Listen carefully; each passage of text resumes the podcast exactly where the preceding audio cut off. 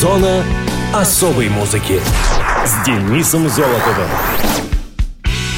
Привет, это Денис Золотов. Вы в зоне особой музыки. Как интересно выпадают у нас выпуски на праздники. Все уже собрали. И Новый год, и оба Рождества. Ну а сегодня у нас с вами Старый Новый год. Собственно, так оно и есть. Это Новый год по старому стилю, по юлианскому календарю. В России традиция отмечать Старый Новый год возникла после введения в 1918 году Григорианского календаря. Праздник этот до сих пор отмечают на всей территории СНГ, в Прибалтике, в Сербии и Черногории, в Швейцарии и даже в Алжире, Марокко, Тунисе и Японии.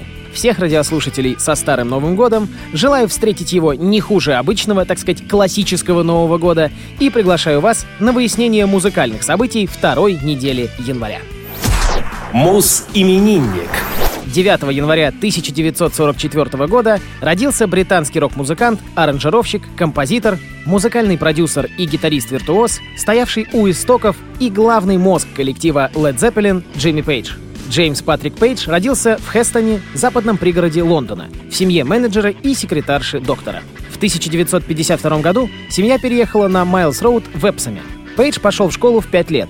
До этого у него не было друзей-сверстников. В 12 лет Пейдж впервые взял в руки гитару, старую испанскую акустику, найденную им на чердаке своего дома. Поначалу инструмент не заинтересовал мальчика. Захотел научиться играть он на нем, когда услышал «Baby, Let's Play House» Элвиса Пресли, получив первые уроки игры в музыкальной школе в Кингстоне. Затем он приступил к усиленному самообразованию. Постепенно вокруг одаренного гитариста стало собираться настоящее музыкальное сообщество, члены которого впоследствии стали, как и он сам, легендами — Эрик Клэптон, Джефф Бек и другие — на 14-летие родители подарили Джеймсу первую электрогитару — чехословацкую Йолана Грациоза, дешевую копию гитары Fender Stratocaster. Пейдж занимался на ней круглыми сутками, даже в школе. Однако там не оценили стремление юного Джимми к музыке и гитару конфисковывали до конца каждого учебного дня. В 59-60 годах Пейдж достаточно окреп музыкально для того, чтобы отправиться на первые гастроли и был приглашен в группу Neil Christian and the Crusaders — Покинув ансамбль по состоянию здоровья, Пейдж поступил в художественный колледж, но занятий музыкой не прекратил. В начале 60-х, бросив учебу, он начал карьеру сессионного музыканта, накапливая опыт и оттачивая техническое мастерство. Пейдж был сессионным музыкантом в группе Дэвида Боуи. В числе групп, с которыми он записывался, были The Kings. В 1966 году Пейдж предпринял решительный шаг. Вернулся на рок-сцену в качестве бас-гитариста группы The Yardbirds, где ведущим гитаристом был его старый знакомый Джефф Бек, с которым спустя год он разделил место лидер-гитариста. В итоге Бек покинул состав, оставив его на попечение Пейджа, а в 1968 году группа распалась окончательно. Права на ее название сохранили Пейдж и менеджер Питер Грант. Чтобы выполнить оставшиеся концертные обязательства, Пейдж по настоятельному совету Гранта взялся за формирование нового состава. В этот момент свои услуги ему предложил бас-гитарист Джон Пол Джонс — Состав, доукомплектованный вокалистом Робертом Плантом и барабанщиком Джоном Бономом, провел турне по Скандинавии под названием The New Yardbirds, а затем изменил название на Led Zeppelin. После смерти барабанщика Джона Бонома в 1980 году Джимми Пейдж занялся сольной карьерой и начал выступать с разными исполнителями на многочисленных благотворительных мероприятиях. В начале 70-х годов Джимми Пейдж приобрел в Лондоне магазин издательства оккультной литературы The Equinox Booksellers and Publishers располагавшийся на Кенсингтон-Хай-стрит. При том, что Пейдж был страстным коллекционером книг Алистера Кроули, он никогда не называл себя последователем его телемы, не являлся участником Ордена Восточных Тамплиеров и дистанцировался от оккультизма. Книжный магазин The Equinox, как и особняк Болскин Хаус, были проданы в 80-х годах после того, как Пейдж обзавелся прочной семьей и посвятил себя благотворительной деятельности. В 2011 году журнал Rolling Stone включил его в свой список гитаристов-виртуозов на третьем месте, где он уступил лишь Джимми Хендриксу и Эрику Клэптону. Поздравляем легенду рок-н-ролла с 73-м днем рождения. Led Zeppelin — Heartbreaker.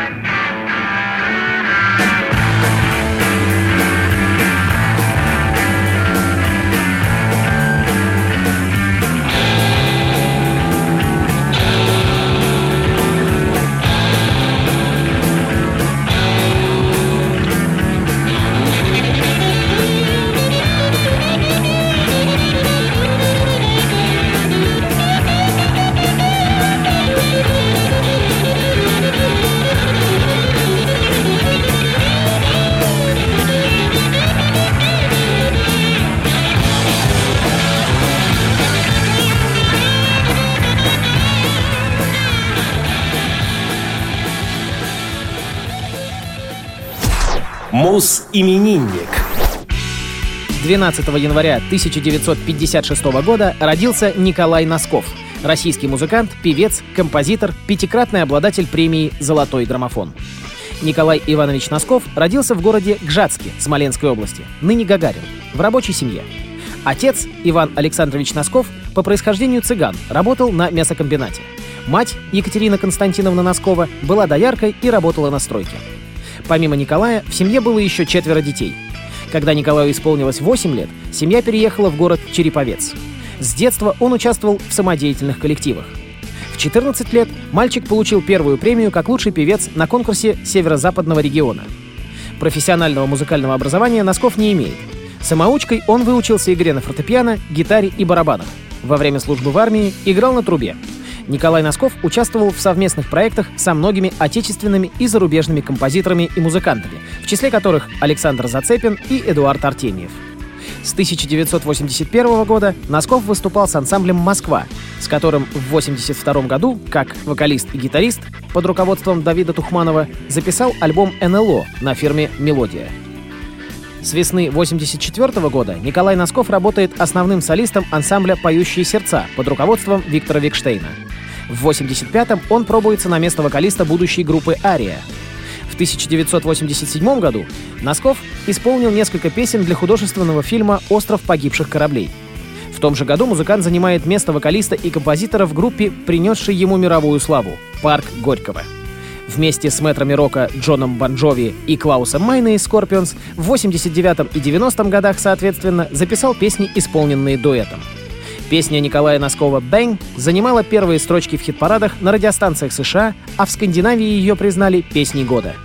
Видеоклип этой песни поднимался до третьей строчки в чартах MTV. Альбом «Горький парк» в 1989 году занял 81 место в списке 200 самых популярных альбомов журнала Billboard, а в Дании был признан золотым по продажам. В начале 90-х Носков покинул парк Горького, а в 93-м начал сольную карьеру, создав группу «Николай». С ней в 94-м записал альбом Mother Russia на английском языке, который, однако, не получил признания ни в России, ни за рубежом. С тех пор Носков сменил направление в сторону более легкого и радийного и выпустил несколько альбомов. В 2002 году музыкант учредил благотворительный фонд поддержки этнической музыки «Дикий мед». Носков женат, у него есть дочь и даже внучка. На этой неделе Николаю Носкову 61 год. Поздравляем! Парк Горького. Бэнг!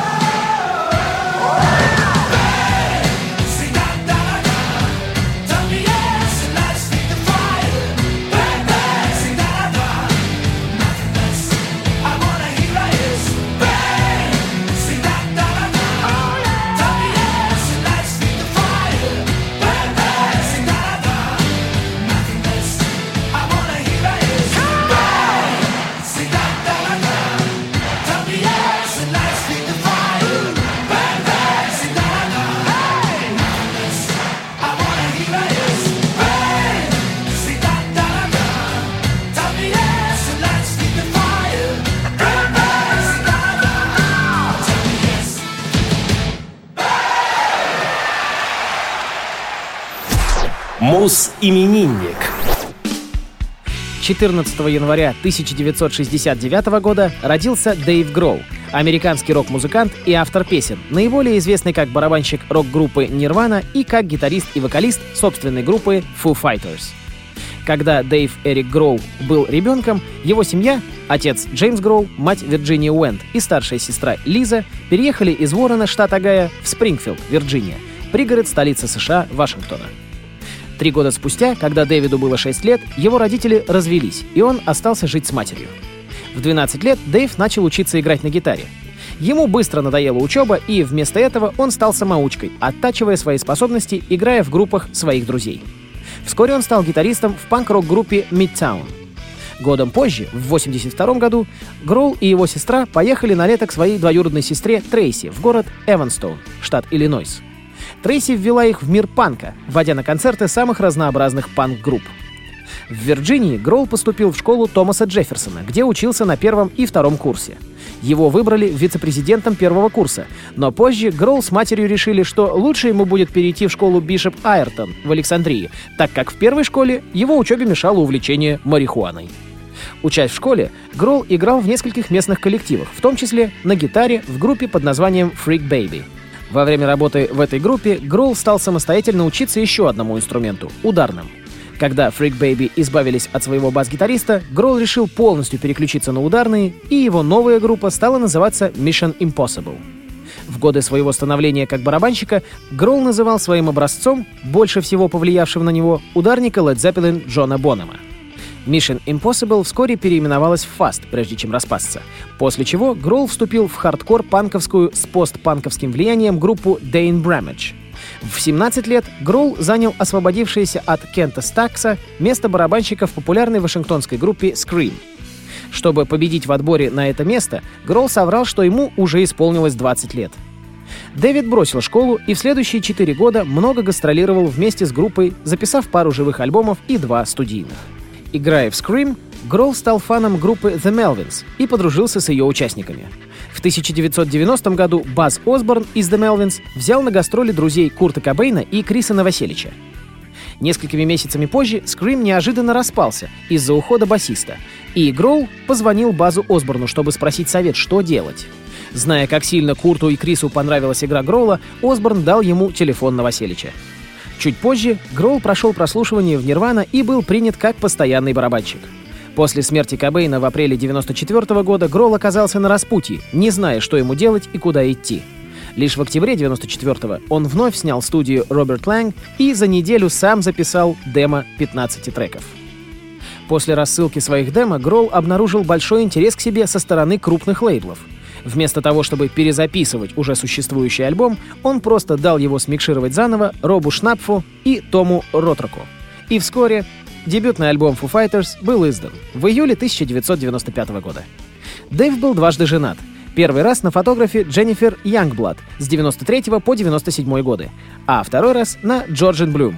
От Блюм имеет троих дочерей. Ну а мы поздравляем Дэйва Гролла с 48-летием и слушаем композицию Foo Fighters Everlong.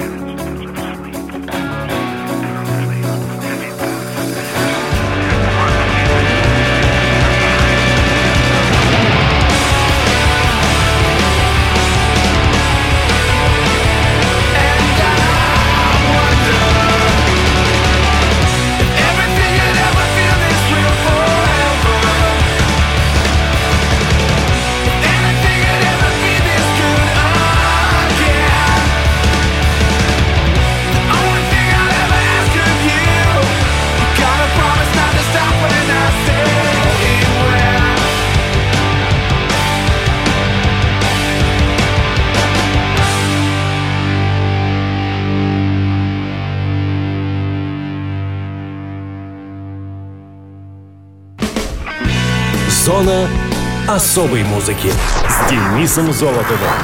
А на сегодня все. С вами был Денис Золотов.